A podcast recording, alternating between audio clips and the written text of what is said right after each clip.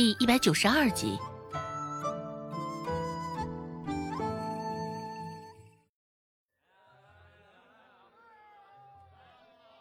原本以为这么多天没卖焦骨兰，指不定大家都忘记了这一茬东西，更是不会有人来问了。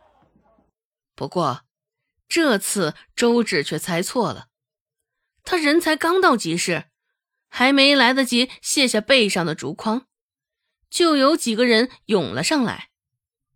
我要两文焦骨兰，我要三文。哎，我也要两文呐！哎，我也要，我也要。几个人争先恐后的喊着，显得场面上乱哄哄的很。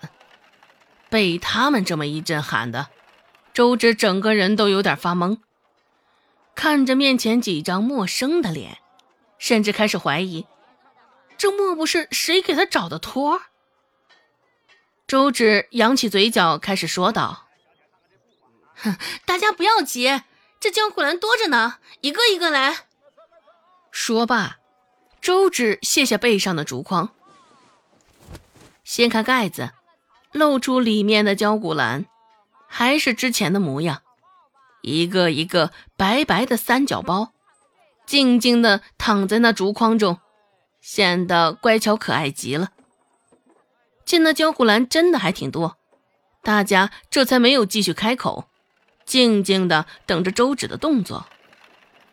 哎呀，我等了你这焦骨兰都等了好几天了，下雨天也来寻你了两三天，只是回回都没看到你。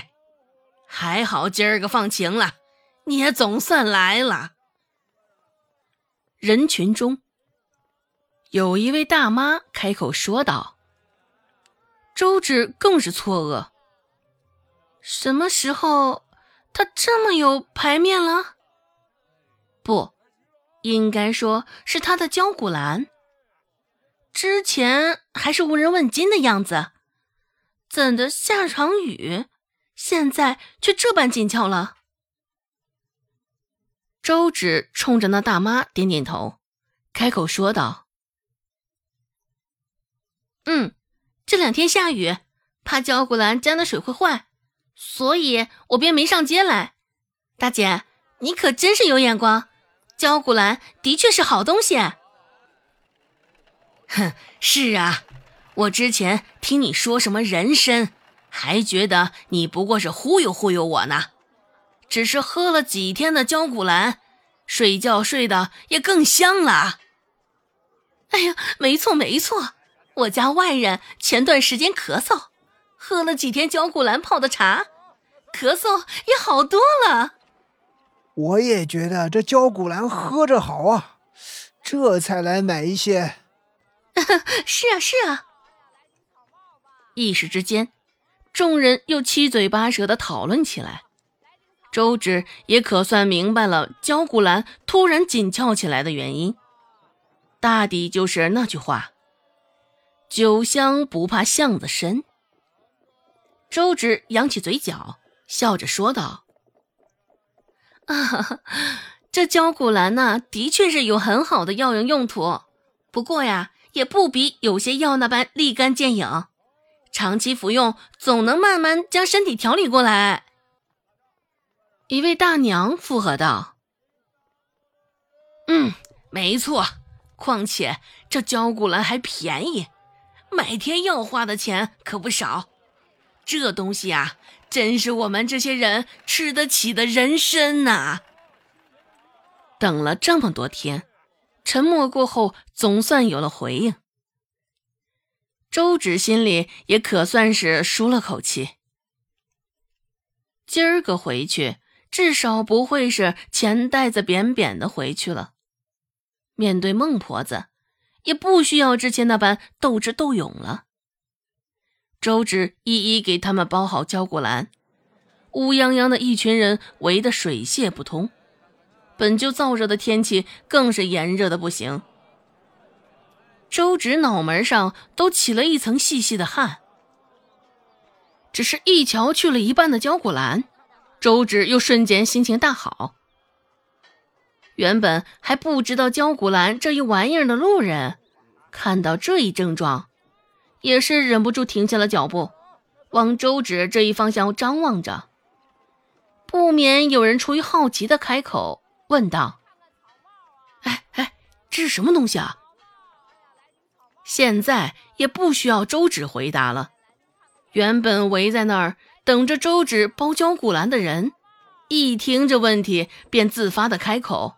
回答道：“这东西啊，叫焦骨兰，泡茶喝的，有很多好处嘞。这样一个茶包也能反复泡个好几次茶，价格还是很公道的。怎么，你要来几个试试吗？”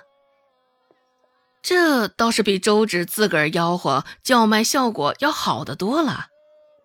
那开口回答的大娘，听着也完全就像是周芷找来的托儿一样。周芷抿着嘴唇，无声的笑了笑。对于这样的情况，甚是满意。那路人原本还是观望的状态，只是瞧着现在江古兰这般紧俏的样子，也是微微有些心动了。哎，赶紧买一些回去吧。这焦骨兰真的好，我也是用着觉得不错才来买的。等着知道这焦骨兰的人多了，想买也难喽。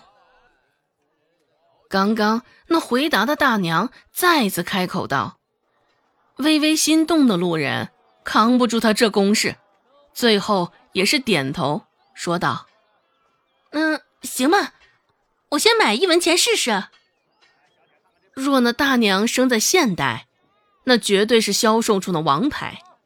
周芷心里想到，一筐焦骨兰，也是拖着大娘们的力量，很快就卖光了。本集播讲完毕，感谢您的收听。感兴趣，别忘了加个关注，我在下集等你哦。